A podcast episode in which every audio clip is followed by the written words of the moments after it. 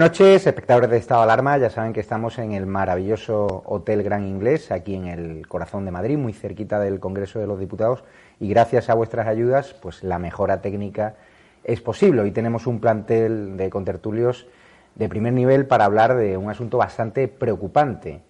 Cómo en España tenemos que soportar que contertulios, que políticos, como Pablo Iglesias, blanqueen el terrorismo callejero, blanqueen los gravísimos hechos, las gravísimas agresiones que padecieron ayer los dirigentes y militantes de Vox en Vallecas.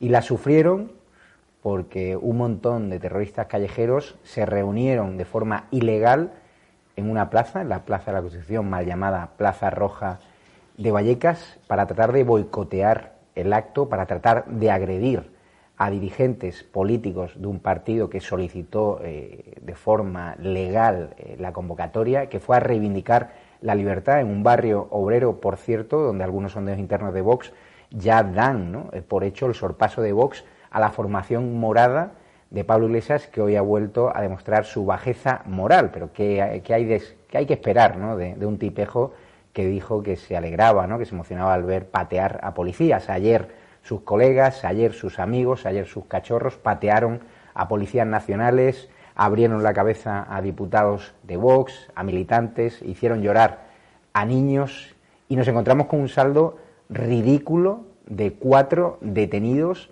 para escenas campales que se saldaron con 35 heridos. Y pasó todo lo que ocurrió ayer por culpa de Marlasca, que dio órdenes expresas a la Policía Nacional para no disolver aquellas algaradas. Y lo peor de todo, tenemos una televisión española, que lo venimos avisando, es un estercolero podemita, donde hoy a la víctima, que fue Santiago Ascal, le trataban como si fuese Hitler, le acusaban de provocar.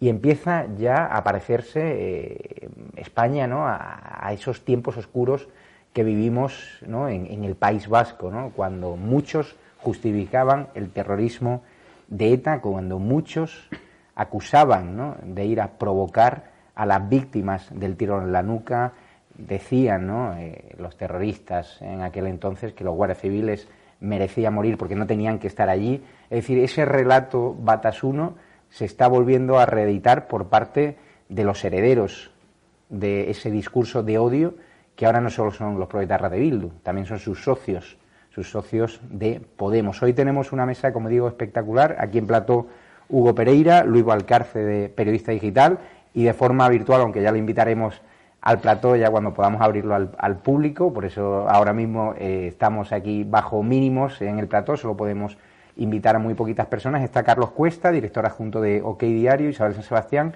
y Carlos García Danero, diputado por UPN. ¿Qué tal estáis? Muy bien, muy bien, Ya esperando una vacuna muy buena, pronto para poder ir al plató. Sin duda, empiezo por Carlos Cuesta. Carlos, hoy hemos vuelto a ver cómo en Getafe eh, se ha colado un energúmeno, ha intentado también agredir a la gente de Vox, es decir, eh, lo de Vallecas ayer no fue suficiente, hoy vemos cómo están impulsando ese relato de blanquear el terrorismo callejero, de convertir a la víctima en el verdugo. ¿Te empieza a recordar esto a, a los peores tiempos del País Vasco? Sí, bueno, empieza a recordar aquellos tiempos y sobre todo lo que, lo que recuerda, y a mí me da mucho miedo, es el hecho de que se está extendiendo. Es decir, eh, hasta hace bien poco nosotros nos referíamos a una cale borroca y nos referíamos en el País Vasco, en la zona norte de Navarra. En estos momentos, por desgracia, ya no se puede evitar aquí, incluso un territorio como era el territorio de la región de Madrid, que había permanecido por la capacidad de actuación de las fuerzas y cuerpos de seguridad del Estado, porque no se eh, recibían órdenes en la policía contradictorias con la función que tienen de mantenimiento de ese orden público, bueno, pues en estos momentos ese territorio de la Comunidad de Madrid ya ha sido vulnerado y ya tenemos que escuchar determinadas cuestiones que son lamentables, como este barrio es mío, aquí no vais a entrar.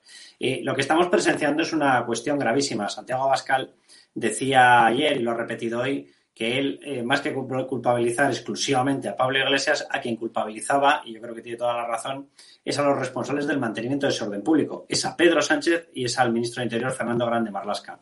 Es lamentable lo que está ocurriendo. Es decir, en estos momentos estamos observando cómo a un grupo de partidos se les acusa de todo tipo de males, son partidos perfectamente homologados, perfectamente democráticos, perfectamente constitucionales, perfectamente constitucionalistas y perfectamente defensores de derechos y libertades. Y los que les acusan de fascismo, de fachas, de no sé qué, son partidos que, como en el caso de Podemos, practican el adoquinazo como gran eh, artículo político. Es lamentable lo que está ocurriendo. Y yo querría incluir una reseña con respecto a una persona. Estamos a pocos días de tener que votar el 4M y hay un candidato que se presenta como el candidato soso, el candidato serio, el candidato educado, el candidato de la tranquilidad, de la moderación. Estoy hablando de Ángel Gabilondo. Ángel Gabilondo, en los tweets que ha emitido con respecto a a esta cuestión, en los comentarios que han salido en su nombre en redes sociales, él ha dicho que el extremismo genera extremismo y el extremismo vive del extremismo. Mire, oiga, eh, usted hasta ahora pasaría por ser un candidato soso. Ahora pasa por ser un candidato cómplice de la violencia. Cuando tú lanzas ese tipo de afirmaciones, tú estás compadreando con los violentos. Y lo que demuestra es que efectivamente el Partido Socialista siempre ha tenido como plan la utilización de la gente de Podemos para conseguir su fin, que es el poder. Ángel Gabilondo no es un candidato exclusivamente soso, es soso de narices, pero no es exclusivamente soso. Es un candidato que además de ser soso, además de no aportar nada, además de representar un partido que está buscando la quiebra de la Comunidad de Madrid, en el caso de las elecciones de Madrid, además es un partido que compadrea, entiende y jalea a los delincuentes. Yo, a partir de este momento, que se quite el cartel de soso y que se ponga el real de cómplice de este tipo de prácticas violentas y de terrorismo callejero. Vamos a escuchar al inefable ex vicepresidente del gobierno, Pablo Iglesias, que parece ser que ha solicitado una pensión de más de 5.000 euros, es decir, el hecho de salir del gobierno tenía truco, ya sabéis que es un vago, ya sabéis que si votáis en masa a la derecha esta, este próximo 4M, podemos conseguir entre todos eh, su muerte política, aunque él vivirá como un marajá gracias a sus impuestos y gracias a la jeta, ¿no? Este líder del pueblo obrero, a que ahora trata de reivindicarse como el líder de Vallecas y cuando los sondeos hablan, como he dicho en la entradilla del programa, de que Vox podría sorpasar a Podemos en barrios obreros como Vallecas. Vamos a escuchar lo que ha dicho porque a mí me parece de una temeridad asquerosa, acusando a Abascal, a Miguel Frontera, de ir allí a provocar, en un discurso sin duda con tintes batasunos. Vamos a escucharlo. Quiero decir algunas cosas sobre lo que ocurrió ayer en Vallecas. Los ultraderechistas de Vox organizaron una concentración en la Plaza Roja con el fin absolutamente deliberado y evidente de provocar altercados en el barrio. Todo el mundo sabe perfectamente a lo que iban. Insultan a los vecinos, les amenazan, les arrojan objetos. En las redes están todos los vídeos para el que lo quiera ver y cuando ven que no les funciona y que no iban a conseguir lo que buscaban, Abascal desde la tribuna dice que a por ellos, y rodeado de varios de sus matones, rompe a empujones el cordón policial, provocando una carga que deja además a varios periodistas golpeados. Hay también alguna imagen gloriosa, como la del ultra Miguel Frontera, que tiene una orden de alejamiento por acosar a mi familia, haciéndose un selfie con un funcionario de las unidades de intervención policial. Ni lo voy a comentar. Lo que hizo Vox ayer en Vallecas no es nuevo, es la estrategia de siempre de la extrema derecha. Si algo así pasara en otro país de Europa, A nadie se le ocurriría decir que los buenos son los ultras y los malos son los vecinos que rechazan el fascismo. Sin embargo, aquí el relato oficial en casi todas las televisiones es que Vox tiene derecho a ir a provocar violencia donde quiera y que el problema son los vecinos de Vallecas, el mundo al revés. El blanqueamiento del racismo, del machismo, de la homofobia y del odio que estamos viendo en muchos medios de comunicación supone un peligro inmenso para la democracia. Y esto hay que decirlo así.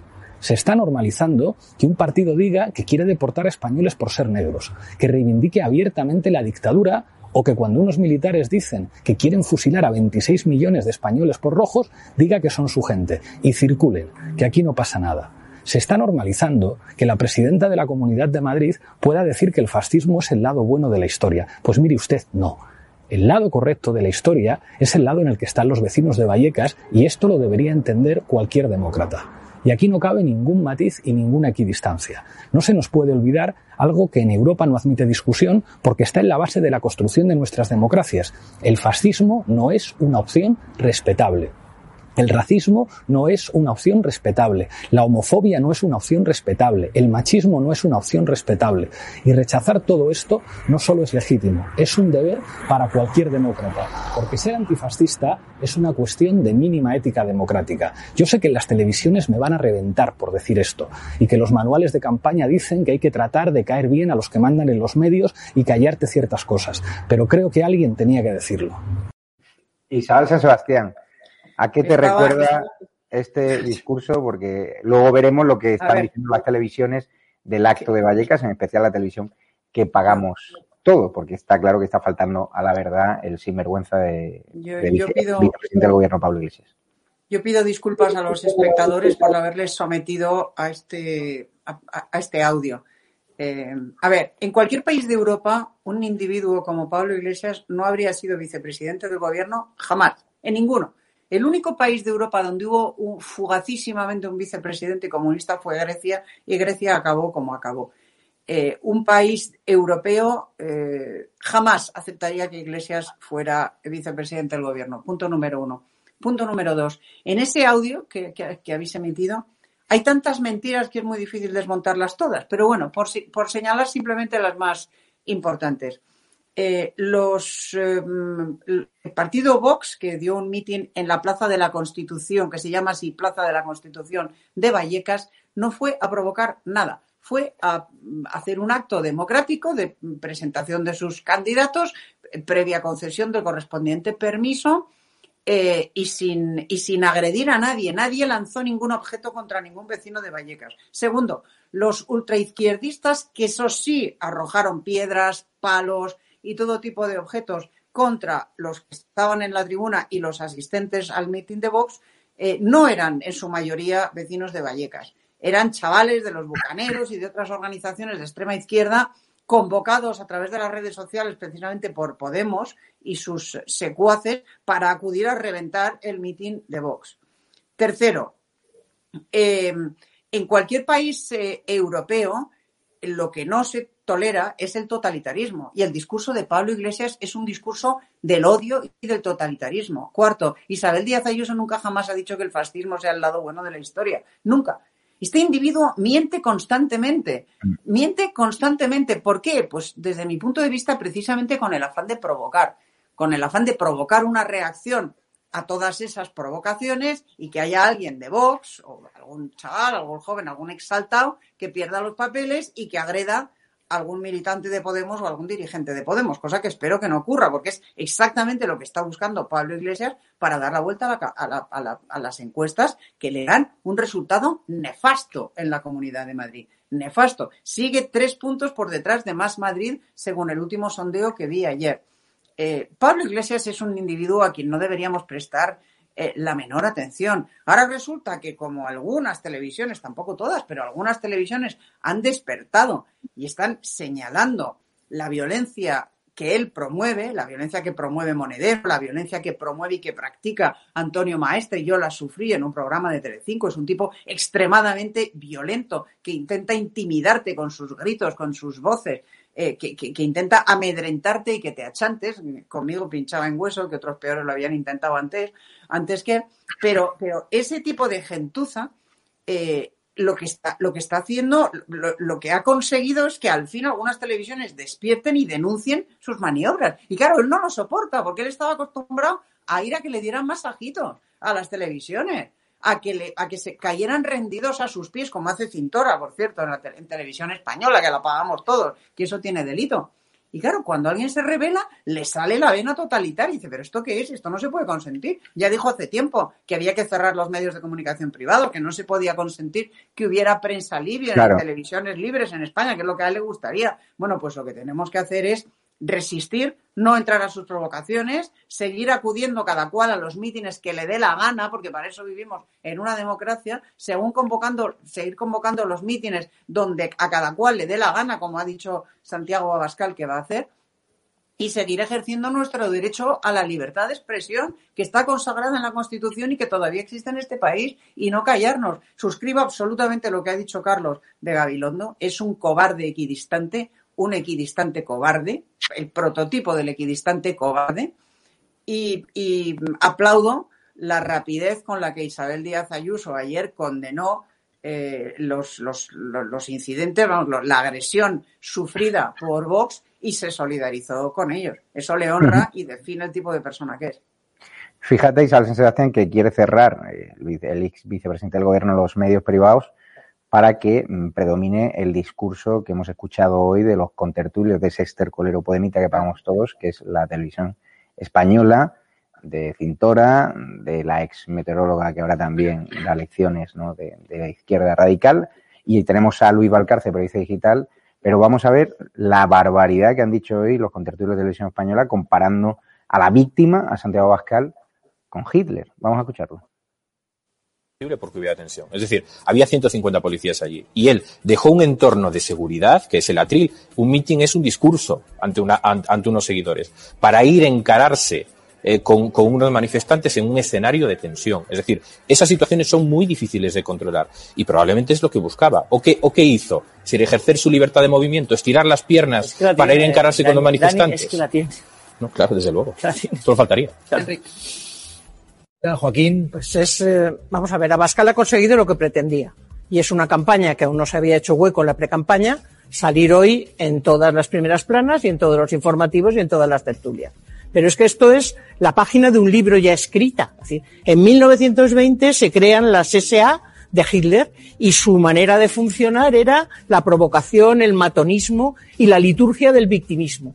Y ahora Bascal va a intentar hacer una víctima porque necesita además un mártir. Y acordaros que os lo estoy diciendo aquí y ahora, porque eso está escrito, es decir, es el mecanismo del auge del fascismo. Y Abascal no es nada más que lo que no entiendo es por qué los jóvenes airados no fueron a clase el día que se explicó el auge del nazismo en la Segunda Guerra Mundial, vamos, entre el periodo entre guerras. Muchos fuimos, ¿eh? Muchos. Vox no fue a hacer ningún meeting. Vox fue a escenificar lo que ha explicado Gloria de eh, buscar precisamente esas imágenes para victimizarse y a ir a, aquello eh, que llaman el estercolero multicultural, hablar tranquilamente de lo que suelen hablar, de los eh, menas, de los inmigrantes, de los guarros, que es como llaman a la gente de izquierdas, etcétera, ¿no? Y buscando precisamente que la gente reaccionara.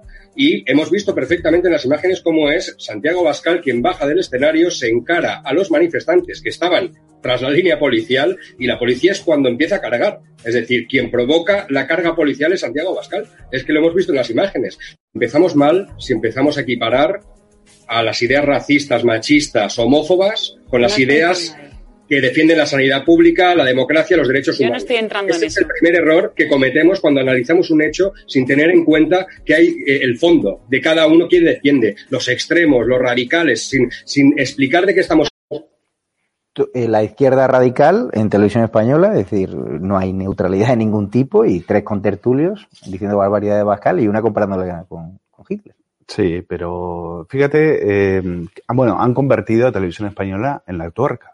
Sea, eso es, hoy es la tuerca. Te iba a decir hasta TV3. No, yo creo que ni, ni siquiera en TV3. La han convertido, Sintora ha convertido Televisión Española en la tuerca, una tuerca que nos cuesta 1.200 millones de euros al año y que ese programa en particular hoy eh, Cintora se ha llevado a la buchaca 900 euritos y eh, esos tertulianos también se han ido eh, bien engrasados diciendo estas barbaridades, muchas de ellas, incluso hasta alguna que creyable. Pero, eh, fíjate, hay algo que decía Isabel San Sebastián, eh, las televisiones se están des- eh, despertando. Es verdad. Y fíjate qué escandaloso, porque hasta hace poco, hasta hace, no hace mucho, hasta la COPE ninguneaba a Vox. Es decir, hasta algunos medios Mm. ninguneaban a Vox y, y- y entendían que el discurso, el relato, eh, con, con esa música de fondo etarra que defiende, eh, que defiende Podemos y que defiende el gobierno. No solo ninguneaban, sino purgaban a los que defendíamos argumentarios Pues tú lo eh, sabes parecidos a los que de. Vox. Pues entonces, eh, eh, hoy, así todo,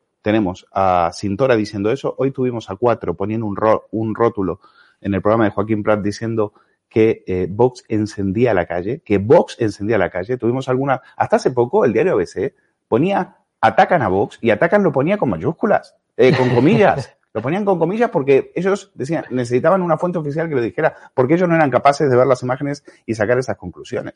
Es decir, esta es la, el, el- estercolero mediático que hay aquí, es el que, eh, con el que tenemos que, lidiar. Han convertido Vallecas en Hernani, han convertido Televisión Española en, en La Tuerca. Eh, y una cosa, una idea que dejaba eh, picando Carlos Cuesta y que la quiero enganchar con lo que decía Abascal respecto a Marlasca. Cuando, eh, cuando Abascal señala a Marlasca, lo que está diciendo es, ojo que aquí se está institucionalizando la violencia, se está legitimando la violencia porque estamos en un proceso revolucionario. Y miremos la historia de España de aquí hasta el 17 del siglo eh, pasado y, ve- y veamos todas las veces que procesos revolucionarios intentaron acabar con la democracia liberal. Y este es uno de ellos. Están, estamos en un proceso revolucionario en el cual, ejecutado desde arriba, no es Podemos, no es Pablo, es desde arriba, porque esta violencia, y ya hemos visto a Gabilondo poniéndose de perfil, esta violencia está legitimada desde el poder, institucionalizada, y ellos entienden que la violencia contra Vox es legítima, porque como dijo una vez Monedero, toda violencia y toda resistencia contra el fascismo es legítimo. Y estaba defendiendo el asesinato, el atentado contra eh, Carrero Blanco. Estos chicos se educaron con los zapatistas de México, estos vienen de donde viene y entienden que todo esto es legítimo, que la democracia implica, la democracia implica la democracia se eh, fortalece cuando a un dirigente de Vox se le abre la cabeza con una pedrada. Esta es la gentuza con la que nos tenemos que enfrentar y a la que le tenemos que hacer eh, frente el 4 de mayo. Abascal ha cargado duramente contra Pablo Iglesias, la ha llamado directamente criminal. Vamos a escucharlo y doy paso a Carlos García Danero, diputado de UPN. Yo creo que el vicepresidente en la sombra del gobierno de España es un auténtico criminal, es un mentiroso patológico, es una persona que hace afirmaciones absolutamente fuera de la realidad, como las que acaba de hacer en cuanto a que Vox defiende el terrorismo. Aquí quien ha defendido el terrorismo, quien ha incorporado a ETA y a Batasuna a la dirección del Estado, ha sido él, lo ha reconocido en declaraciones públicas. Quien ha estado en Enrico Tabernas que son eh, las cuevas de la mafia etarra que ha asesinado a tantos españoles, por cierto, también a muchos trabajadores en Vallecas, ha sido Pablo Iglesias, que ha dado ahí charlas alabando la perspicacia de la banda terrorista ETA. Quien simpatiza con las narcodictaduras es Pablo Iglesias y por lo tanto mm, nada que responder a las mentiras de un criminal que fundamentalmente está preocupado porque ya no es capaz de ir a los barrios. Cuando Vox va a cualquier barrio y dice que va a hacer un acto, se organizan unos grupos minoritarios intentan impedir que hablemos. Y lo hacen igual en, Galicia, que en el País Vasco, que en Cataluña, que en estos momentos en Vallecas. Lo que le ocurre a Pablo Iglesias es que nadie va a interrumpir sus actos. Pero cuando camina por la calle tranquilamente hay ciudadanos que le muestran su desacuerdo con muchas cosas y quiere convertir eso en scratches. Es muy curioso que quien está protagonizando y animando a la violencia, como ayer hizo Podemos contra nosotros, a la vez quiera protagonizar el victimismo. Un scratch, un intento de intimidación y de agresión gravísima es el que se produjo contra nosotros. Ningún otro partido en España está viviendo ese tipo de ataques. Carlos García Danero, diputado de UPN, mm, tú que hasta hace muy poquito has compartido ba- bancada con Pablo Iglesias, ¿qué opinas cuando ves a Pablo Iglesias justificar el terrorismo callejero, a Pablo Echenique justificar el del ketchup de Rocío de Mer? Pues ayer decía que eran los niños pijos de Vox que habían ido a Vallecas a provocar. ¿Crees que este discurso les va a salir rentable en las urnas? Porque es cierto que hay una izquierda radical que está comprando ese mensaje en las redes sociales y eso es lo que más me preocupa, además gente muy joven.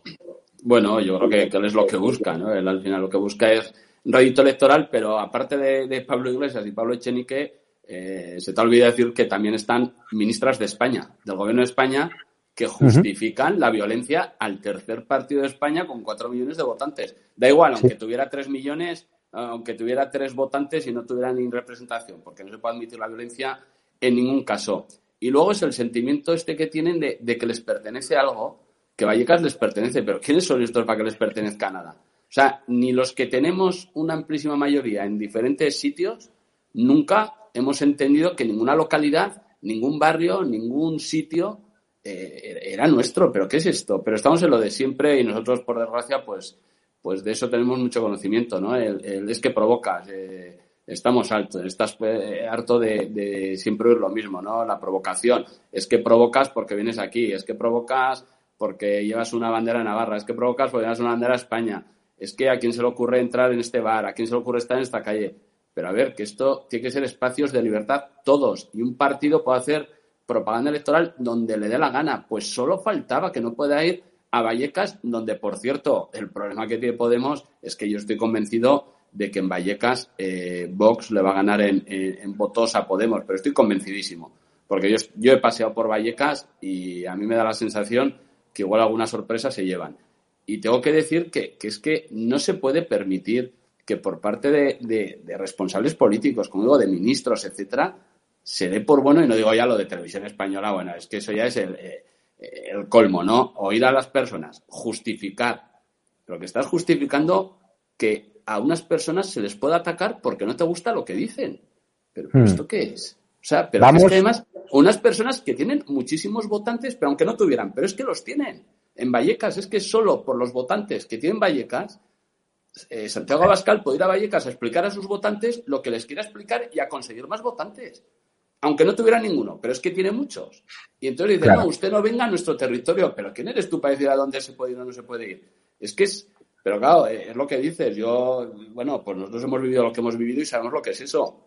Y en este caso, yo creo que, que, que Gabilondo, Ángel Gabilondo, yo creo que aquí actúa como el PNV actúa en el País Vasco, al final a recoger las nueces. Pues yo creo que Gabilondo está también en esa, en esa onda. Eh, no se moja mucho, dice que bueno, bueno, ya veremos y si le cae algún voto, cosa que yo creo que no le va a pasar, pues, pues mejor que mejor. De todas formas, un, disparate, desde luego. después del bochorno, después del bochorno de ayer, de esas imágenes dantescas, 35 heridos, solo cuatro detenidos, que seguro que están ya en libertad. Hoy Santiago Bascal y Rocío Monasterio han ido a Getafe también, en teoría un municipio, ¿no? donde también predomina, donde hay mucho votante de izquierdas, han congregado muchísima gente y un energúmeno ha intentado otra vez agredirles. Otra vez la Policía Nacional no tenía órdenes de mm, disolver a los cuatro pintamonas que han ido allí a reventar el acto a intentar agredir, porque es cierto que han sido Santiago Bascal y compañía. Vamos a ver estos hechos y lo comentamos con Carlos Cuesta.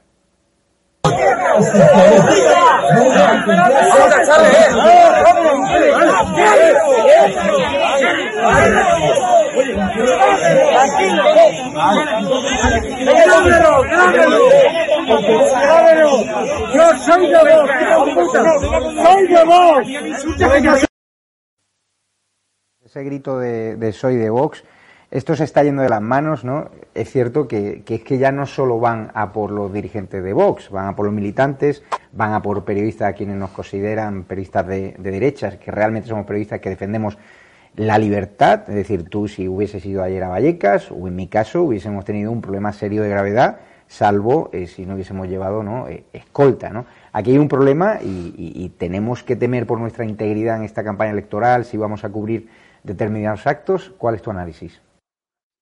Mira, aquí hay una historia que yo creo que hay que empezar a contar. Eh, esta gente que llama a cualquier persona que decide pensar libremente y no piensa como ellos, es que a lo suyo se puede llamar pensamiento, eh, han pretendido sistemáticamente meternos en un traje en el que nosotros, por lo visto y según su, imperativo, teníamos que estar eh, condenados a, a someternos. Y no podíamos pensar libremente y no podíamos decir que no se puede estar regalando dinero para chiringuitos y dinero sin ningún control y dinero tirado por la ventanilla de las subvenciones en un momento en el que es necesario para comprar vacunas, porque si decías este tipo de cosas pasabas a ser un facha.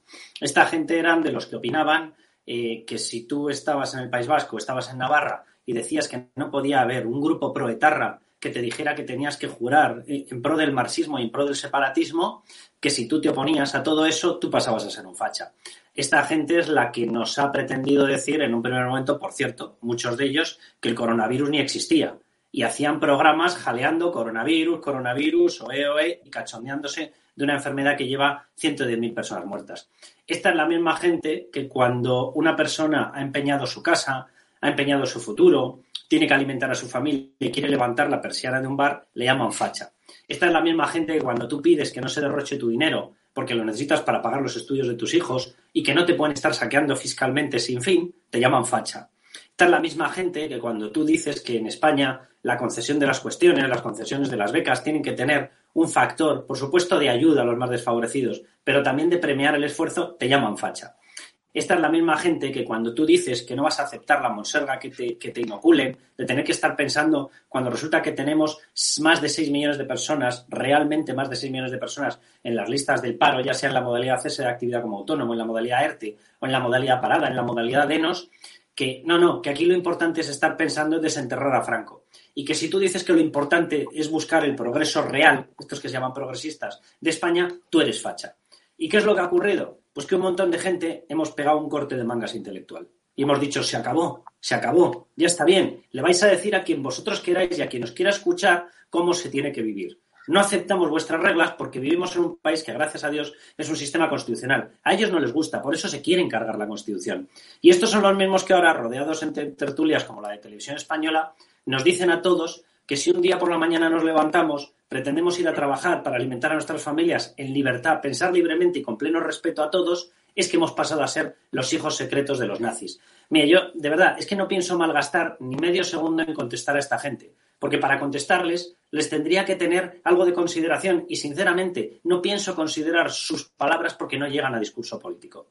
Vamos a ver, en España está ocurriendo una cosa muy simple y muy sencilla, y es que la gente se ha cansado de que alguien le diga cómo tiene que pensar. Porque la gente normal, la gente como nosotros, la gente que con cualquier opción de cualquier estilo, practicando cualquier tipo de libertad, está colaborando a levantar España, lo que está haciendo es construir España. Y tener que asumir una dictadura de los que destruyen España, pues no nos da la gana. Punto final. Y esto es lo que está pasando. Y que se vayan acostumbrando, porque este sentimiento va a ir creciendo paso a paso a paso. Porque no puedes asumir una dictadura de estos estúpidos durante tanto tiempo. No puedes hacerlo. Carlos, antes de despedirte, eh, preguntarte, ¿crees que les va a ser rentable a Podemos eh, entonar o seguir entonando este discurso de blanqueamiento del terrorismo callejero? Hoy hemos visto imágenes también en Vallecas de gente limpiando con lejía, ¿no? Como decía Monedero en redes sociales después del paso de Vox eh, por la Plaza de la Constitución. ¿Crees que les va a resultar en votos o que ese público al que ellos aspiran es residual, que eso es lo que yo espero? Vamos a ver, yo, yo creo que le puede resultar porque puede resucitar a su público residual. Comparto 100% el análisis que ha hecho antes Isabel San Sebastián. Vamos a ver, a él se le está derritiendo el partido porque no se sostiene. O sea, una persona le hemos visto ahora que se ha puesto la camiseta de salir a los mítines. Pero por amor de Dios, si es uno de los diputados que más se ha lucrado de la política durante todo este tiempo, si es una persona que engañó a toda su población, a toda su gente, y les dijo nunca mire de Vallecas y salió corriendo sin hacer las maletas porque ya tenía dinero para comprárselas de Louis Vuitton en el nuevo casoplón de Galapagar, y se nos planta ahora la camiseta esta que parece un pijama cutre porque es que voy a hacer mítines. Venga ya, por amor de Dios, deje de engañar a la gente está usted forrado. Si lo hubiese conseguido trabajando, yo le aplaudiría. El problema es que lo ha conseguido engañando a sus propios votantes. O sea, yo creo que él y su partido se van a quedar en un partido residual. Pero sí que es verdad que él puede conseguir salvar la existencia o por lo menos la introducción de su partido, por ejemplo, en las elecciones del 4M dentro de la Asamblea de Madrid, gracias a rescatar a todos los violentos. Pero que nadie se engañe. Este señor no aspira a mantener un país en el cual la gente con pocos recursos pueda salir a flote. No, no, opta a mantenerse a él mismo, opta a mantener su nivel de vida, opta a ponerse la camiseta de hacer mítines cuando luego en el momento en el que llegue se pegará una ducha para quitarse el olor a la plebe. Es por lo que está peleando, está peleando por su puesto de trabajo, por su casoplón, por su coche oficial, por sus escoltas, está peleando por eso. Y para eso es verdad que posiblemente le basta con resucitar esa especie de sentimiento de necesidad de acudir a las urnas de los más violentos. Pues muchísimas gracias, Carlos Cuesta. Mañana te leemos en OK Diario, que seguro que, quedáis magníficas exclusivas como siempre. Un abrazo fuerte. Un abrazo muy fuerte. Isabel San Sebastián, ¿les va a ser rentable? Ahora me escribías por WhatsApp de que es cierto, hay que decirlo. Esa televisión española podemita, ese estercolero, esa basura mediática que desgraciadamente pagamos todos los españoles, no llega ni al 6% de share. Es decir, los españoles no compran, afortunadamente, esa basura, esa televisión sectaria, manipuladora y esa televisión de odio, ¿no? Donde personas de tu trayectoria han sido purgadas y otras personas más jóvenes por entonar discursos distintos, ¿no? A la izquierda radical también nos cortaron la cabeza. ¿Crees que les va a ser rentable a, Podemos este discurso del odio? Yo, yo creo que no. Me parecía muy importante decir eso, que esa basura que has difundido no la compran los españoles, que no somos tontos los españoles, que Televisión Española ha caído en picado desde que desembarcó en ella eh, Rosa María Mateo eh, puesta ahí por, Sánchez e Iglesias y que programas como el de Cintura están en el 6%, que están por debajo incluso de una audiencia hundida. O sea, que no se que los españoles no somos tontos, no compramos eso, lo verán pues su familia y sus incondicionales, pero nadie más. Yo creo que este discurso no es rentable, yo creo que es más bien el discurso de la desesperación. Eh, antes te hablaba de una encuesta, la tengo aquí, una encuesta de electomanía de ayer que le daba 60 escaños al PP en Madrid, 12 a Vox, 12 eh, también a Unidos Podemos, 15 a Más Madrid y eh, treinta y tantos, a 35 me parece, al PSOE. O sea, eh, la derecha gana con holgura, en este momento el centro derecha gana con holgura al centro izquierda eh, Pablo Iglesias, que se las prometía muy felices y que pensaba que venía a unificar todo el voto de la izquierda, en realidad está pinchando clamorosamente y está por detrás del PSOE y por detrás de Más Madrid y está actuando a la desesperada a ver si consigue, repito, eh, que caiga Vox en la provocación y que en medio de ese caos que ya nos dijo Zapatero en su momento que le beneficiaba, en medio de una tensión que le beneficiaba, poder pescar en ese río revuelto. Si Vox no cae en la provocación, y yo creo que la reacción de ayer y de hoy de Santiago Abascal demuestra que no va a caer en la provocación, eh, y yo creo que esto no va a ser rentable, yo creo que van a perder, y como decías tú antes, está en nuestra mano. El grito de los asistentes a ese meeting de Vox ayer era libertad, y hoy en Getafe era libertad. Esa gente quiere libertad, que voten a quien les dé la gana. Vivimos en un país libre. Libertad y viva España. Esos son los gritos tan subversivos y tan fascistas que lanza Vox. Pues yo me sumo. Yo tú lo sabes, yo no soy de Vox, ni votaré a Vox, pero yo me adhiero absolutamente a la libertad y, a la, y al Viva España. Y, exijo y demando y, reivindico y lucharé siempre por el derecho de todo el mundo a decir libertad y viva España. Y también por el derecho a decir lo contrario siempre que no agredas a nadie. Yo creo que, que, tiene que existir libertad de expresión. Ya lo decía Voltaire. Yo pienso lo contrario que, que tú, pero daría mi vida porque tú tuvieras derecho a decirlo. A decirlo mm. pacíficamente, por supuesto. A decirlo a pedradas, por supuesto que no. Yo no creo que este discurso les vaya a salir rentable. Creo que está muy desesperado. Creo que va a ser el final de la carrera política de Pablo Iglesias. Bendito sea ese día. Eso sí, como tú, se irá forrado. 5.300 euros de pensión. Aquí el portavoz de los desheredados. 5.300 euros de pensión después de que han ahorrado entre él y su señora más de 500.000 en, en este tiempito que han estado en política, se, se dice pronto. Pero bueno, va a ser el final de su carrera política y en nuestra mano está eh, cumplir el augurio de Díaz Ayuso, ese augurio gracioso que dijo, me debéis una, sacar a, Pablo Iglesias de, del gobierno y espero que de la política española, y cuanto antes mejor.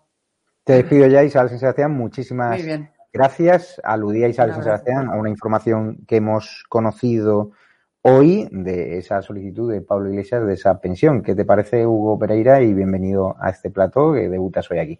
¿Qué tal, Javier? Una, muchas gracias por invitarme. Bueno, eh, como perfectamente decía Isabel Sebastián hace unos, unos eh, minutos, ¿no? Pablo Iglesias desaparecerá de la política, desaparecerá Podemos, ¿no? Pero efectivamente lo que va a pasar es que va a ir forrado, forrado a costa de engañar a la gente, ¿no? Forrado a costa, por tanto, bueno, pues de, de decir que la libertad el discurso de, Podemos, ¿no? El discurso que, por cierto, es el que cala en los violentos, ¿no? Para conocer realmente cómo es un partido político hay que ver en qué sectores de la población calan, ¿no? Los discursos. Y el de Podemos cala en los sectores violentos y seguramente que eh, si eh, rescata o tiene algún tipo de escaño Vox en la Asamblea de Madrid, eh, perdón, Podemos en la Asamblea de Madrid, es gracias, ¿no? A esos violentos que hemos visto en Vallecas, ¿no? Dice Iglesias, dice Podemos, ¿no? Que la libertad es impedir a la gente, a Vox, a personas pacíficas, a personas que claman a la Constitución, a la libertad, impedir dar su discurso. Dicen que la libertad es señalar a periodistas, señalar a políticos y mandar a sus matones, a sus terroristas callejeros, ¿no? A coartar la libertad de expresión. Dicen, ¿no? Que el antifascismo es tirar piedras e intentar matar a personas. Eso es para ellos, el antifascismo, ¿no? O dicen que, por ejemplo, la revolución, ¿no? Es que te abran la puerta, como decía ese meme Eustaquio, que voy a la revolución. Ábreme la puerta, escolta, que voy a la revolución, decía ese meme, y es la más pura realidad, ¿no? O ya, o clamar a la revolución progresista, ¿no? Desde Galapagar o Echenique, por ejemplo, desde, desde Barrio Salamanca o hasta hace poco, ¿no? que ahora está en un sitio mejor en el Estarradio de Madrid. ¿no? Pero no os dais cuenta, progres, que os están engañando. Pero de verdad que no os dais cuenta que os están engañando y que no tenéis ni idea a quiénes estáis votando. Pero de verdad que no os dais cuenta, pero ¿por qué sois tan ovejas falderas? Y este es un mensaje, ¿no? Directamente para los progres que aún siguen siendo engañados, ¿no? Por Podemos. Y esto es lo que estamos haciendo. Y luego finalizo con esto. ¿Qué es fascismo, Iglesias? Que eres profesor o, al menos eras asociado, no sé lo que era. Eh, dabas clase en la universidad. El fascismo es el socialismo nacionalista. Se cogen ustedes, pueden hacer la prueba, cojan ustedes el programa electoral ¿no? de, Mussolini y compárenlo con el de Podemos. Si encuentran más de dos diferencias, ¿eh? os pago un viaje a Venezuela. Os pago un viaje gratis a Venezuela, se encuentran más de dos diferencias. Fíjate lo que han hecho los perros de presa hoy de Monedero, que dijo en redes sociales que había que salir a limpiar con lejía la Plaza de la Constitución de Vallecas, que ellos llaman la Plaza Roja. Y fíjate, los antifas han seguido la orden de Monedero porque están todos conectados. Los jóvenes radicalizados que estaban allí tirando piedras y botellazos y pegando a nuestra Policía Nacional, a la cual le mando un fuerte abrazo, están subvencionados, están amamantados, no están allí gratis. Hoy hemos conocido como incluso un actor de, series fue el que propinó ¿no? una agresión ayer eh, brutal a un, a un, militante de Vox. Vamos a ver las imágenes, las comentamos con Luis Valcárcel.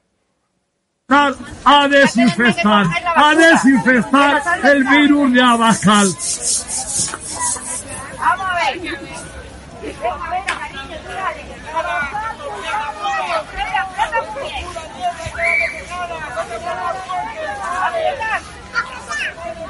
Los vecinos son testigos de la desinfección que se está haciendo en Vallecas. ¡De nuestros barrios! ¡Fuera fascistas! ¡De nuestros barrios! ¡Fuera fascistas! ¡De nuestros barrios!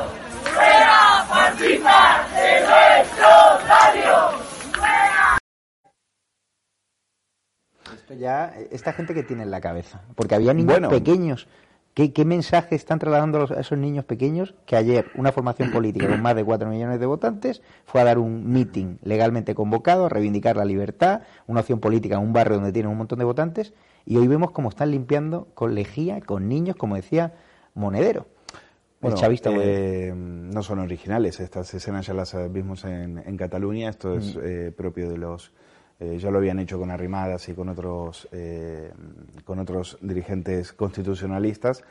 Eh, bueno, yo espero que ellos ahora se, se, dejen la piel limpiando con lejía. Nosotros vamos a derratizar la política el 4 de, el 4 de, de mayo, con, votando otras opciones que son las que nos permitan respirar más aire puro, no respirar eh, eh, el aire tóxico que, transmite toda esta, toda esta gentuza. Creo que nos jugamos las libertades y por eso insisto, creo que el 4 de, de, eh, de mayo, perdón, espero que derraticemos la, la, política en Madrid, una política que está batazunizada.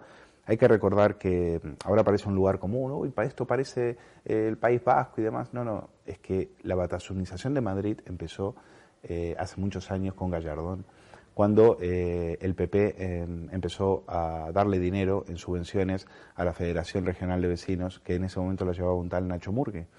Eh, ese desconocido Nacho Murgue luego después se convirtió en el número dos de Carmena. Yo lo publiqué en Periodista Digital, que le dieron más de 7 millones de euros durante todos esos años para tenerle contento, mientras él se divertía montando mareas verdes, mareas blancas, mareas rojas, mareas de todos los colores y eh, forrándose. ¿Qué fue lo que originó? Pues lo que originó es que llegara Carmena luego con, eh, con toda la tropa, Rita Maestra y demás, y eh, hoy Nacho Murgui sigue todavía en Más Madrid y en su cuenta de Twitter está la foto de Mónica García. Por lo tanto, hay que tener en cuenta, eh, estos son, estas eran las correas de transmisión entre Madrid y el País Vasco.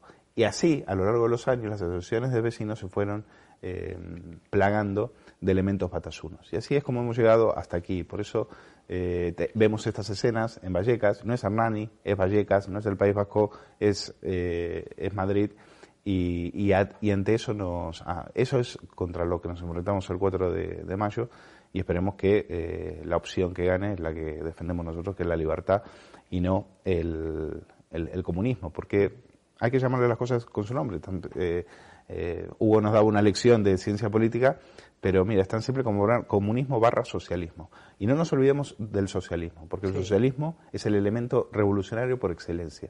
Estos han sido cómplices de la violencia siempre. ¿Se entiende? Se, se dice comunismo.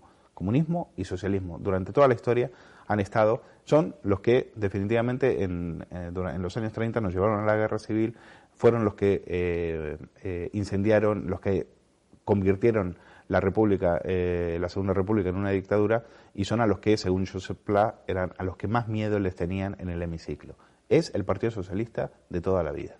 Fíjate que hemos dicho solo ha habido cuatro detenidos. Carlos García Adanero. Afortunadamente ha habido una ola de, de responsabilidad cívica en redes sociales a la hora de identificar a muchos delincuentes que ayer abrieron la cabeza ¿no? a militantes de Vox, golpearon a policías nacionales y luego huyeron despavoridos. Afortunadamente las redes sociales están permitiendo identificar algunos de ellos, pero lo que no es normal es que eh, viendo las imágenes dantescas y, y lamentables de Vallecas, ahora mismo solo haya eh, cuatro detenidos, que estoy seguro que muchos ya estarán en, en libertad, esperando ya juicio, y estos son los terroristas callejeros que la liaron ayer parda en Vallecas. Quédense con sus caras, quédense con sus nombres, si le ven, si los tienen localizados en redes sociales.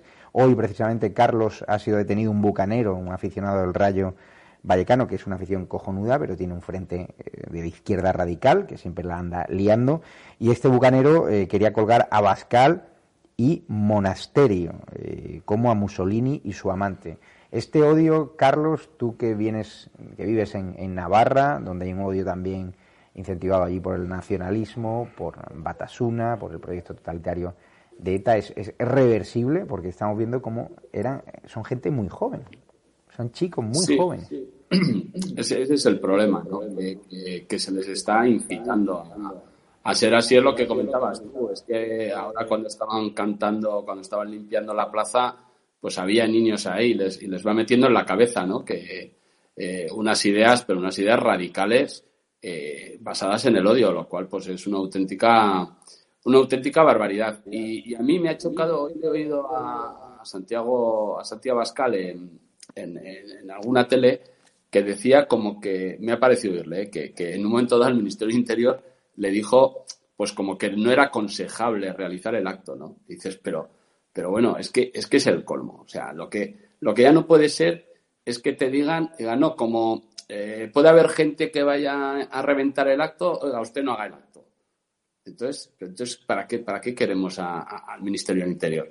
Claro, eh, hablar del Ministerio del Interior, eh, evidentemente, si ya hace ocho meses dijimos que tenía que haber dejado el cargo por un montón de motivos, va acumulando, va acumulando, pero es evidente que, no tiene ninguna disposición, desde luego, a, a dimitir, que, que motivos tiene más que de sobra y menos desde el apoyo que le dio el otro día al propio Sánchez, ¿no?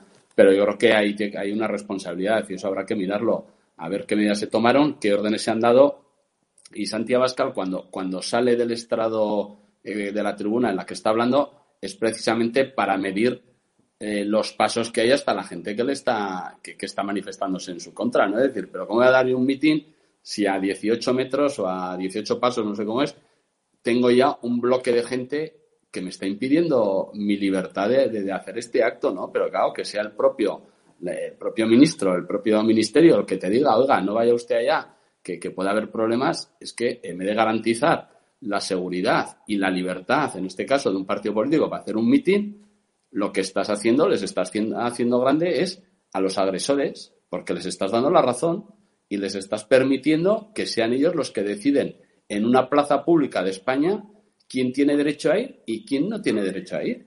Y eso es que es una auténtica barbaridad. Y todo eso generando un odio terrible que luego, eh, como bien decías, luego frenalo, que no es tan fácil frenar ese odio que se crea Y yo, hombre, eh, espero que no lleguemos a más, pero al final, cuando uno empieza a tener argumentos y decir que, que, que Vox es fascista y como es fascista, pues se le puede agredir y después de la agresión ya sabemos lo que viene. Y por lo tanto, yo creo que, que hay que exigir responsabilidad. Me parece una barbaridad que dos ministras del gobierno puedan justificar actos violentos contra, en este caso, un partido político como es Vox. Me parece una barbaridad que por parte del, del gobierno no se les haya dicho nada. Y, ese es lamentable todo lo que está pasando, claro. Hugo Pereira, este chico, eh, y despido ya a Carlos García Danero. Muchísimas gracias, Carlos. Te esperamos en plato la próxima semana. Muchas gracias a vosotros. Venga, hasta luego. Hugo, este chico que está, este delincuente que está pateando a un policía nacional, debe tener tu, tu edad. ¿Tú qué piensas cuando chicos jóvenes extremadamente violentos con la fuerza de coercividad del Estado? Que, o sea, que, o sea, ya no tienen ni siquiera respeto por la Policía Nacional. O sea, yo cuando era mucho más joven y ahora veo un Policía Nacional y me cuadro. Pero es que esto no tiene ningún tipo de respeto a la, au- a la autoridad. Tú vienes de Santiago de Compostela, una universidad muy complicada, donde has recibido agresiones en la calle por tu ideología, por cambiar de la izquierda a la derecha de forma legítima. ¿Y qué piensas cuando ves a este sinvergüenza, este indocumentado, patear a un policía nacional, al cual mando un fuerte abrazo tanto a él como a su familia, el resto de agentes de la UIP que se batieron ahí el cobre?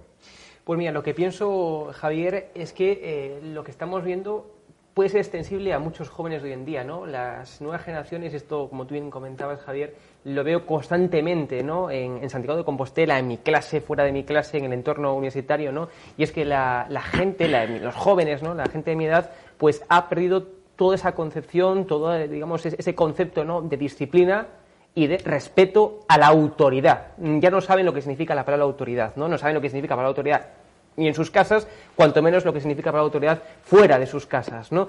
Evidentemente, no todos los jóvenes de mi, de mi generación son, son violentos, pero sí que la gran parte, repito, no conocen lo que es la disciplina y no conocen lo que es la autoridad. Y esto creo que es evidente, palpable y cualquier persona me puede dar eh, la razón. Y esto es un problema muy gordo. Esto es un problema precisamente muy grande porque, claro, es que si ya las personas no conocen límites, no conocen qué pueden hacer y qué no pueden hacer, a quién tienen que respetar o a quién no tienen que respetar, pues evidentemente nos, nos- nos, eh, metemos un problema muy gordo de que, bueno, pues ya no hay límites, ¿no? Ya no se le pueden poner limitaciones a esos jóvenes que luego pasa lo que pasa. Ya no solamente eh, apaleando ¿no? a, a una- a un agente de la autoridad, que por cierto, ese joven tendría que estar ahora mismo en la cárcel y no salir de ella ¿no? en mucho tiempo. Y esto es lo que hay que hacer, ¿no? Falta disciplina aquí por culpa de Marlasca. Repito, aquí a quien tenemos que echarle la culpa es a Pedro Sánchez y Marlasca, como ya decían mis eh, compañeros, ¿no? Al, al inicio de este programa.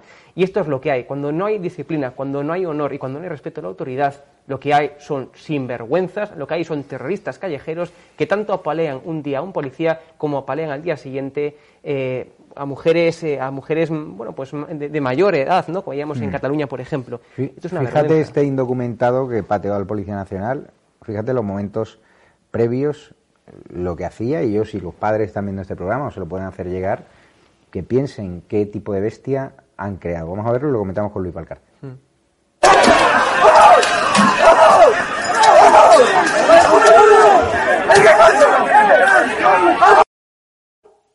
La pregunta aquí, Luis, o sea, yo hace unos años, me pongo en su edad, que tendrá 18, 19 años, hacer esa barbaridad y entendería que la Policía Nacional me diese un porrazo tranquilamente, llegaría a mi casa y mi padre me daría otro guantazo.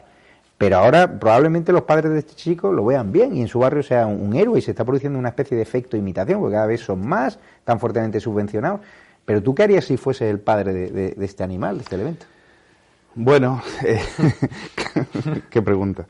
Eh, estaba pensando porque Cristina Seguí le apodó en las redes, le puso el porquis de Vallecas. La verdad que no Eh, Y menudo elemento. Eh, bueno, eh, paso, paso palabra. Javier, no, no me pongas en esos aprietos, no sé lo que haría. Si no le echamos Eh, a Lo que te quiero decir es, eh, imagínate este tío eh, pegándole a un policía, eso sí, no se te ocurra ir por la calle sin mascarilla. No se, no se te ocurre ir por la calle sin mascarilla, pues te vamos a meter 100 Ese euros, es el ¿eh? problema.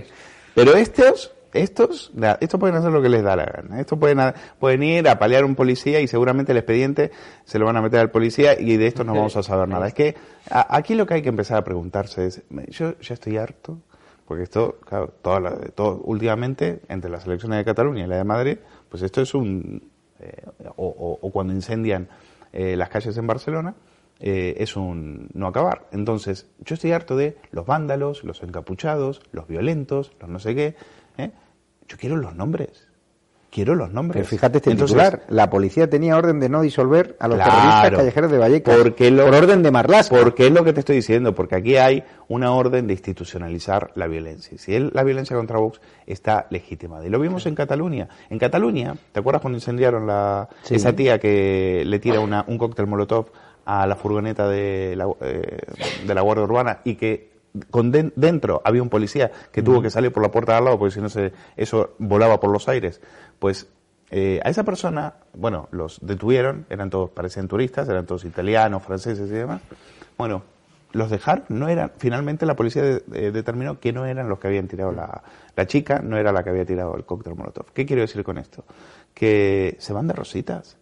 Se van de rositas. Y lo que me pregunto es si se van de rositas porque la policía no sabe hacer su trabajo o si se van de rositas porque hay órdenes de que eh, efectivamente se, eh, se muestren o puedan hacer lo que quieran con total impunidad. Y me inclino más por la segunda opción. Entonces, insisto, se está, estamos en un proceso revolucionario, estamos en manos de gente que quiere acabar con estas instituciones, con esta democracia y con todos sus defectos en la que tenemos y yo la quiero seguir defendiendo. Lo que no quiero es, como eh, creo que era Cuesta el que lo decía, lo que no quiero es que vengan estos matones a decirme qué es lo que tengo que pensar y cómo tengo que vivir y qué es lo que tengo que hacer. Entonces, eh, por eso el 4 de mayo la opción es libertad o comunismo barra socialismo. Esa es, eh, es así de simple. Están mis derechos, están mis... Eh, eh, está lo que, lo que a mí me, me guía por la vida y estos tíos, bueno, pues estos tíos eh, deberían recibir lo, su merecido. Es decir, estos tíos hoy deberían estar en la cárcel o deberían estar detenidos. Entonces la pregunta que hay que hacerse es ¿por qué, por qué en quién les protege y por otro lado a quién, eh, ¿cómo decirlo? Eh, ¿Por qué tener, este, eh, presenciar estos actos de violencia contra Vox les va a salir gratis? Esa es la pregunta. Ujú. Lo bueno es que Vox nos está chantando. O sea, hoy ha vuelto a ir a Vicálvaro por la mañana, ha estado en Getafe por la tarde y Rocío Monasterio ha hecho un muy buen discurso sin ningún tipo de miedo. Yo creo que, y yo sé que Vox no buscaba este tipo de altercados, pero electoralmente le benefician porque hay mucha gente que ve esto, eh, estos actos callejeros de terrorismo callejero y al final empatiza mucho más con las víctimas, por supuesto, de los verdugos, por mucho que Televisión Española insista en blanquear el terrorismo callejero, en criminalizar a Vox. Vamos a escuchar la intervención de Rocío Monasterio y, por supuesto, ha habido una intervención esta mañana de Díaz Ayuso que ahora daremos también. que ataca a la familia, pero luego resulta que son nuestros abuelos con sus pensiones los que están manteniendo a las familias. Esta izquierda que alaba y le parece muy bien el burka, mientras que tu hija tiene miedo de volver por la noche a casa a ver si se cruza con un grupo de menas, claro. ¿Eh? Esta es la izquierda traicionera que ha abandonado los barrios, que además está utilizando los recursos públicos de todos los madrileños para sus mantras de género, para sus mantras del cambio climático, para sus mantras... ¿Y qué están haciendo por los trabajadores? ¿Qué están haciendo con vuestros recursos? ¿Qué están haciendo con la sanidad pública? ¿Qué están haciendo con las residencias? ¿Qué están haciendo con la educación? Aparte de adoctrinar. Nada. Nosotros proponemos, venimos a proteger Madrid y proteger a los madrileños. Y cuando lleguemos al gobierno de la Comunidad de Madrid, lo primero que vamos a hacer es reducir a la mitad el número de diputados de la Asamblea de Madrid. Bien. 136 diputados. ¿Para qué? 136 diputados y un gobierno de dos años que ha sacado solo una ley con el recurso de todos vosotros. Eh, quiero adelantar en exclusiva, eh, lo acabo de comunicar también al chat de Patreons, de miembros de la comunidad de YouTube, que son los que más nos ayudan económicamente, que Rocío Monasterio, después de semanas intentándolo y teniendo la agenda muy ajetreada, estará el domingo en exclusiva con nosotros. Muchos de vosotros lo pedíais, que por qué no traíamos a Rocío Monasterio, llevamos no semanas, meses intentándolo, y me alegra eh, saber que la que va a ser una candidata clave en la Comunidad de Madrid, pues esté con nosotros y podáis incluso hacerle preguntas. Hugo, está claro que eh, Rocío Monasterio está ganando enteros y que va a ser necesaria. Sea, Isabel Díaz Ayuso y Rocío Monasterio sería un gran tándem para esta Comunidad de Madrid para alejar el comunismo, ¿no? ¿Cómo ves ese tándem y si crees que Vox va a ser necesario, porque en el PP están alimentando ese discurso de mayoría absoluta Díaz Ayuso, obviamente hay una guerra electoral, no están entrando al ataque, pero sí que al PP le interesa centralizar todo el voto en Díaz Ayuso, pero los sondeos son obvios, Vox va a ser necesario, incluso algún sondeo habla de que también se necesitaría a Ciudadanos. Bueno, lo que yo creo que, es evidente, ¿no? Es que ese tándem no solamente a mí me gusta, sino que es necesario, ¿no? Para recuperar la libertad y para que eh, Madrid no sea una región libre, sino que sea el oasis de libertad de España, ¿no? Que esto es mucho más, son palabras mucho más mayores porque recordemos un oasis que la izquierda, ¿no? Desde el tamallazo intenta, intenta recuperar, ¿no?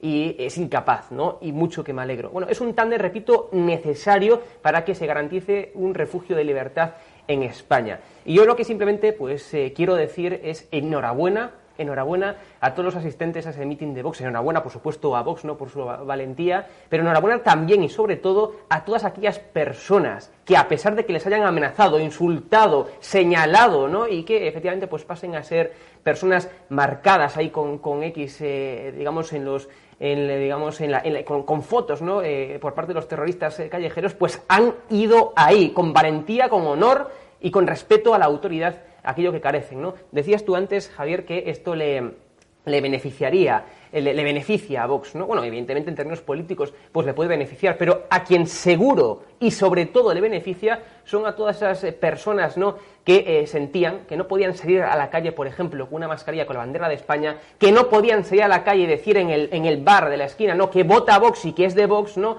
Y que lo que estamos efectivamente viendo, y tú y yo, y, y todas las personas que lo hemos sufrido en Cataluña, ¿no? Es decir, vamos por la calle y nos escupen, vamos por la calle y nos, y nos, y nos empujan, ¿no? Vamos a grabar, ¿no? Y tenemos que ir con escolta. Yo tuve que ir con escolta en Alsaso, tú que eres mucho más conocido que yo, Javier, tienes que ir con escolta a muchas partes porque si no, no podemos ir libremente por la calle. Y esas, efectivamente, son las personas a las que Vox le beneficia, ¿no? Ir ahí a esos sitios en donde parece, como decíamos antes, que le pertenece, ¿no? A Podemos. Le pertenece a Podemos, ¿no? Y manda a sus, a sus ovejas desde uno desde El otro desde el barrio de Salamanca o ahora incluso desde que ya no vive en Salamanca, Echenique, ¿no? Ahora vive incluso en esta radio en una urbanización mucho mejor, ¿no? Que en el barrio de Salamanca, ¿no? Esto es una vergüenza, ¿no? Y eso es a quien verdaderamente le beneficia el discurso de Vox y la valentía de Vox, ¿no? Y todos los asistentes que fueron a ese, a ese mitin. Luis Valcarce, para despedir, que viene ahora además el director de Periodista Digital, bueno, entrará desde casa, estaremos eh, Hugo y yo con él en el lado más oscuro de los medios de comunicación, no, que es tu sección, que es sin No, sino en Al Rojo Vivo, en. Al Rojo Vivo auténtico, en Al ya te la he cebado, te la he cebado. Un titular de, de cierre y, y una quiniela, o sea, ¿ves ese tándem? Eh, Díaz Ayuso, presidenta, Rocío Monasterio, vicepresidenta, o Sí. viceversa. Eh, sí, veo ese tándem y veo ese tándem como a estos que les gustan los escudos, pues yo creo que ese, es, ese podría ser un, un buen escudo, tan Ayuso Monasterio, un buen escudo eh, para, para seguir luchando por la libertad. Y ya veremos luego después cómo eso se materializa en, en propuestas, en medidas, que es lo que también quiero saber. Es decir, yo estoy muy interesado en saber qué es eh, cuando decimos libertad, a qué nos estamos refiriendo, porque hay mucho con lo cual hay que acabar. Y veo a Monasterio con un, en ese sentido con un discurso mucho más trabajado, con un relato mucho más trabajado y, y no y, y no así a, Isabel Díaz Ayuso de momento. Pero me, me gusta el tándem, me, me, me gustan las dos y creo que están haciendo una campaña ejemplar, ejemplar en el Mm. sentido de que dejar ma- respetando sus espacios y no metiéndose en líos, que es lo que tienen que hacer. De hecho, creo que tenemos además un vídeo de, de Isabel Díaz Ayuso. Me gustaría ponerlo porque hoy ha hecho un bonito homenaje a Víctor Barrio, el torero eh, fallecido, y ha ido a las ventas. Allí han estado las cámaras de estado de alarma. Vamos a escucharla porque he prometido que también íbamos a dar su intervención y ya despedimos. Ellos siempre han enfrentado a la sociedad en ricos, pobres, hombres, mujeres, humildes, no humildes, la casta arriba, abajo. Lo está intentando en estos días también Pablo Iglesias, hablando de enfrentar al distrito de Salamanca con el distrito de Vallecas. Cuando no se da cuenta de que en esos barrios humildes se han cansado de las soflamas obreras del siglo XIX, que la gente humilde que vive y trabaja en Madrid, empezando por esos barrios, quieren ser libres, tienen sus comercios, sus negocios, son repartidores, son autónomos, es gente que madruga, que pelea. y cada vez son ciudadanos más pobres en manos de dirigentes cada vez más ricos. Y eso es lo que se les está acabando. Y por eso están azuzando a la violencia. La verdad es que no se le puede poner ni un pero a ese discurso. No, lo tiene en ese sentido. Ayuso es la suerte es que es previsible, es Mm. decir, siempre ha eh, defendido estas ideas y, y no las va a venir a cambiar ahora. Por lo- eh, y eso es lo que le hace buena candidata. Es decir, si cuando tú analizas la trayectoria de, eh, de Ayuso, eh, a diferencia de otros compañeros suyos de partido, pues eh, su discurso ha venido siendo ba- ba- bastante coherente. Ujú. Espero, eh, de momento, que la campaña la sigan haciendo, sigan ma- manteniéndose eh, eh, sus espacios. Necesitamos a las dos, necesitamos a las dos en, eh, la Asamblea de Madrid para que no se cuele eh, la, la, la escoria que, que amenaza, que le pega a los policías, que, que nos insulta, que nos agrede, que si fuera por ellos nos exterminaría Sí. civilmente. Y por eso necesitamos un, un escudo que se llama Ayuso Barra Monasterio. Así es, eh, totalmente de acuerdo. Muchas gracias, Luis Valcarce. Hugo Pereira ahora seguirá con nosotros. Oye, En- qué bien le queda la corbata a Hugo. ¿eh? Sí, sí. En cinco minutos. comentando la gente, qué bien le queda. Sí, qué sí. elegante. Y están diciendo por el chat que el lado más oscuro de los medios es una de sus secciones eh, favoritas de Ah, esta sí, alarma y por bien. eso Luis y el sábado el Saturday Night Live que, que habéis perdido a Centeno que se ha venido en tres semanas hemos No, tenido traidor. que, que pujar, Traidor. pujar ahí. Traicionado, Traidor, miserable. no, ha sido, Centeno. ha sido una responsabilidad de, de- ha sido una decisión de, de Centeno que el sábado tenía otro compromiso y, y ahora lo tenemos Un fuerte abrazo, en tres Robert. semanas y cuando se vacune me ha dicho que va a venir a, a Plató y cuando lo abramos al público pues estaremos encantados. Muchísimas gracias a los Patreon, a los miembros de la comunidad YouTube. Estamos ya retocando la televisión sin censura. Es un producto tecnológico que ha visto Hugo, que ha visto Luis, que es muy pionero, Fantástico. muy disruptivo. Y hay que tener eh, paciencia porque estamos en periodo de pruebas, hay fallos y queremos salir mm, con los menos fallos posibles. Como, como siempre se saldrá y seguro que vosotros podréis detectar errores y queremos corregirlos. Muchas gracias a los que nos apoyáis económicamente. Ya sabéis que tenéis una cuenta bancaria de Ibercaja por si queréis hacer un donativo. ES 72 2085 92 98 7803 30 43 1954.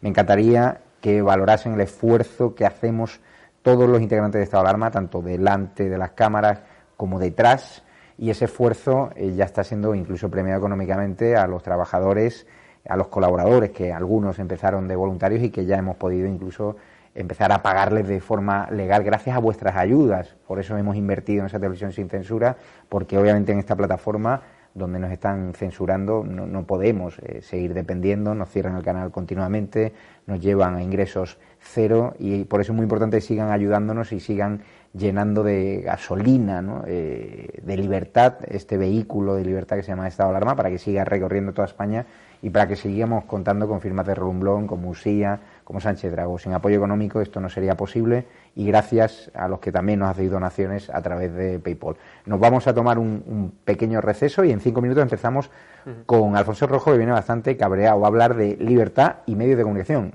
Y el domingo en exclusiva tendremos sin duda a Rocío Monasterio y que lo habéis pedido y va a estar. Y también adelanto que también estará en los próximos días Tony Canto con nosotros. Muchísimas gracias a vosotros y un abrazo fuerte. Muy buenas a todos, esto es Estado de Alarma. Hoy estrenamos este programa por YouTube de media hora de duración. Estaremos de lunes a jueves a partir de las ocho y media de la tarde. Y este programa nace porque al igual que tú estás cabreado con ese gobierno central que podría haber hecho mucho más contra el coronavirus que ya se ha llevado cerca de 3.500 personas por delante, ese gobierno que nos mintió, que nos dijo que solo iba a haber un contagio y que podría haber actuado antes, viendo la que estaba cayendo con la pandemia, tanto en China como en Italia, pues hemos decidido montar esta plataforma de libre expresión ante los intentos del gobierno central de usar ahora los minutos de televisión pública que acaparan para lanzarnos desinformación y propaganda. Por eso desde aquí vamos a desmontar mentiras, vamos a daros la verdad y vamos a apoyar a los profesionales sanitarios, a la fuerza y el cuerpo de seguridad del Estado y a esa población civil que vive confinada, que vive aislada y harta de ver al vicepresidente del gobierno saltándose la cuarentena hasta en tres ocasiones.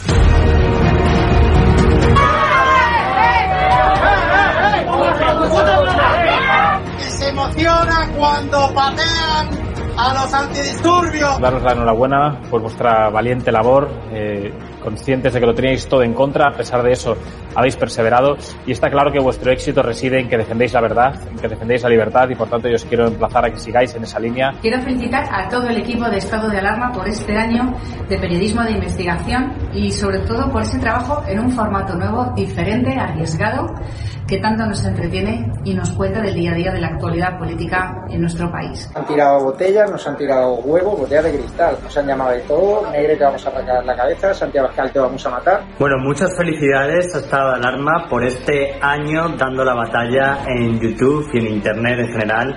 Parece mentira, parece que fue ayer eh, cuando estaba yo ahí con vosotros desde el primer programa, eh, cuando estábamos encerrados y comentando y hablando de todo eso que se estaba ocultando en los grandes medios de comunicación. Me alegro que sigáis después de un año.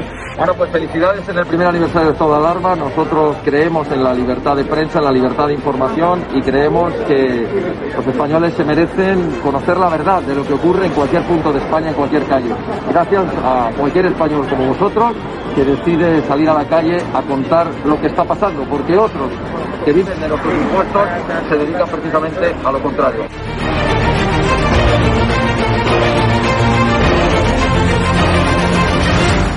El presidente de Vox, Santiago Abascal, aquí en exclusiva con estado de alarma. Quiero saludar a mi amigo Javier Negre y a todo el equipo de estado de alarma por un nuevo año de éxitos y que sean por lo menos 10 más. Que no os calléis nunca nada, que sigáis en la línea que estáis haciendo y como decimos en mi tierra, siempre fuertes, que vosotros tenéis tres cojones como nosotros. Saldremos los españoles. Con el paso del tiempo se acaba viendo la verdad. Muchísimas felicidades a Estado de Alarma por vuestro aniversario. Seguid defendiendo la libertad y un fuerte abrazo. Mm, solo puedo tener palabras de, de agradecimiento a Javier y demostrar pues una vez más que cuando todo se pone difícil, cuando la gente dice que, que no puedes, ahí estáis.